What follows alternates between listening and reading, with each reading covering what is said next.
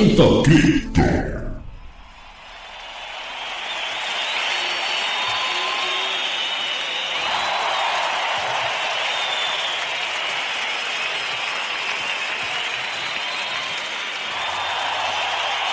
ver, callar sus. ¿Cómo empezamos? Nunca se han mandado callaros en un concierto. Bueno, muchas gracias por estar aquí. Estamos hoy en Atom Comics, en la noche de los libros, tarde, en este caso, tarde lluviosa, pero que es algo como que incluso acompaña, ¿no? Yo creo, eh, la temática de hoy, ¿no? Los elementos, el fuego, la lluvia, ¿no? El, el trueno, Fuego, destrucción, ¿no? Toda Claro. película nueva de Thor. Claro, película de Thor, todo sí, todo sí. apunta al metal. Con una canción que nunca ha escuchado nadie, no ahí arriesgando un poco.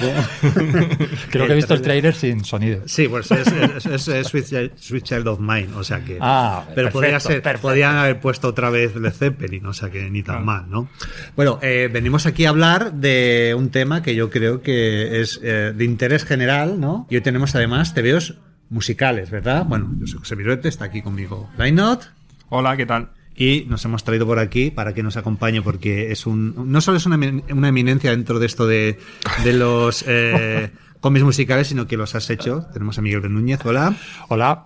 que claro tú eres autor tú de este tema eh, cómics rock y demás tú tienes tus propios tebeos o sea Claro, ya me, me he cubierto de gloria. He hecho tebeos de música y, y luego hago, hago música. Entonces al final es... y haces tebeos Y sin no sé música. hacer mucho más, tienes las, vida. las tres cosas y luego interseccionan no un poco Claro. Bueno, y aprovechando que está aquí Miguel, lógicamente hablaremos de sus cómics, que lo importante es que los compréis y que millonario súper vendiendo, vendiendo cómics.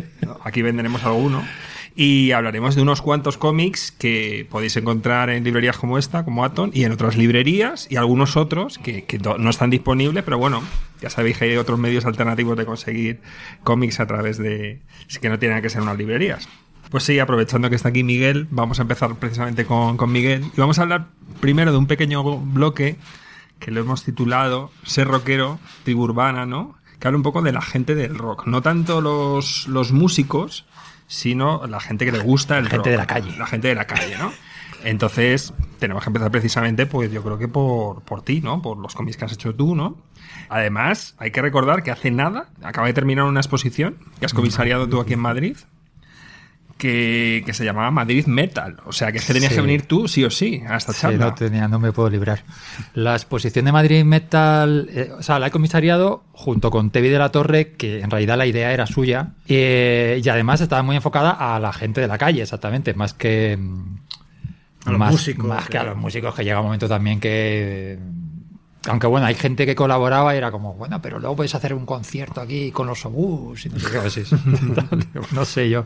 Y hicimos concierto, pero hicimos concierto con, con bandas jóvenes de gente que sigue haciendo un rollo medio jarroquero o metalero ahora. Y, a- y acabó hace nada, hasta un montón de meses ahí en Centro Centro.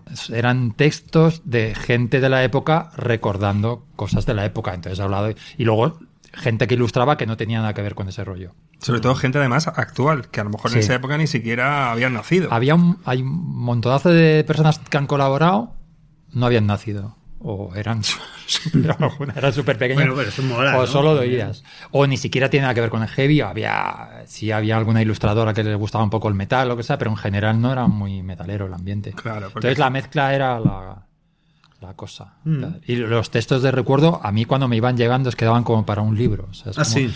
Además, yo también, yo nunca he organizado nada parecido, ni he sido comisario de Pues ya, nada. ya comisario de, Claro, ya- Gordon así Ya, ya puedo tachar.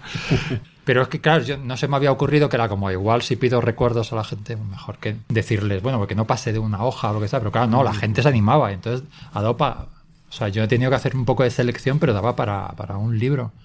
Qué guay Está guay. Además, yo creo que es una época en la que el rock se consumía de formas muy diversas, ¿no? Se- nosotros cogíamos las cintas, las grabábamos o incluso íbamos directamente al rastro a comprar las cintas pi- pirateadas. Yo recuerdo además mis hermanos, eh, yo tengo 46 años y mis hermanos se compraron discos, yo qué sé, de ACC y tal, en cintas piratas en el, en el rastro y me hacía mucha gracia porque estaban los títulos de las canciones traducidas y Y mecanografiadas. sobre todo con la máquina de escribir Olivetti, Claro, exacto. te hacías Sí, y tal, y luego te fotocopiabas y tal. Yo tenía, tenía suerte, porque tenía un colega que se dedicaba pseudo profesionalmente a la piratería Y entonces el tío me conseguía, bueno, yo a veces también le compraba, no era todo gratis, pero... Y todavía las tengo y las escucho porque mi coche tiene casete, entonces es como las cintas de Ozzy Osbourne y tal. Luego Claro, tampoco... Si, no, si no, no, no es igual, ¿no? Si no tiene el corte. eh, Y esa canción que, que falta un cachito. Bueno, este se lo curraba, ¿eh? O sea, No te grababa después. No, era el típico amigo que te dejaba medias ahí nagada la vida y tú, me cago. Era como... Pero este además hacía fotocopias con un, a lo mejor fotocopiaba algo de una revista que saliese Ozzy Osbourne, lo que sea, un logotipo y hacía tal, o sea, es que lo veías y molaba un montón. Mm. Y luego además era una época también en la que la televisión pública ofrecía actuaciones de grupos heavies, que era, un- era formaba Sí. parte de la música de la época, de la gente joven, ¿no? Sí, que luego eh, ves las, las presentaciones y eran así como bastante... Sí, sí. Bueno, ahora algo súper moderno y súper... El mismo presentador que tenía que ponerte un vídeo de, no sé, qué, qué decirte. Pues de de Catch. M o de Sissy Catch, claro. y Luego tiene que pasar a presentar a Wasp Claro, o y algo además, por el estilo. claro, a mí siempre me dicen como, bueno, pero salían, los heavy salían en la tele, pero en realidad luego cuando, lo que pasa es que lo recuerdas más, Mm. recuerdas muchas más veces las actuaciones de, de Wasp, porque claro, te chocaron, Claro, que la cantidad de veces que salía a Sí, sí. cualquier estrella de pop de la época sí que eran más bien sosillas en comparación y tal. Mm. Claro, de pero hecho- Mm. de lo que te quedas es con los putos Wasp. La queja era que salía poco, ¿no? De hecho. Hombre, de todas maneras, sí. ahora no es que, que la música no ocupa ese lugar, ¿no? Nada, la cultura no. popular, pues, eh, y la- todo el mundo está a escuchar lo que le interesa, y cuando sale alguien fuera un poco de tu burbuja, es como, ¿este quién es, no? Esas actuaciones a las 8 de la tarde en el Sálvame, ¿no? es como se consume la música audiovisualmente en España, Pues pues, ya cuando terminan, pues sale además alguien que canta ragatón o lo que sea, claro. ¿Te está gustando este episodio? Hazte fan desde el botón Apoyar del podcast de Nivos.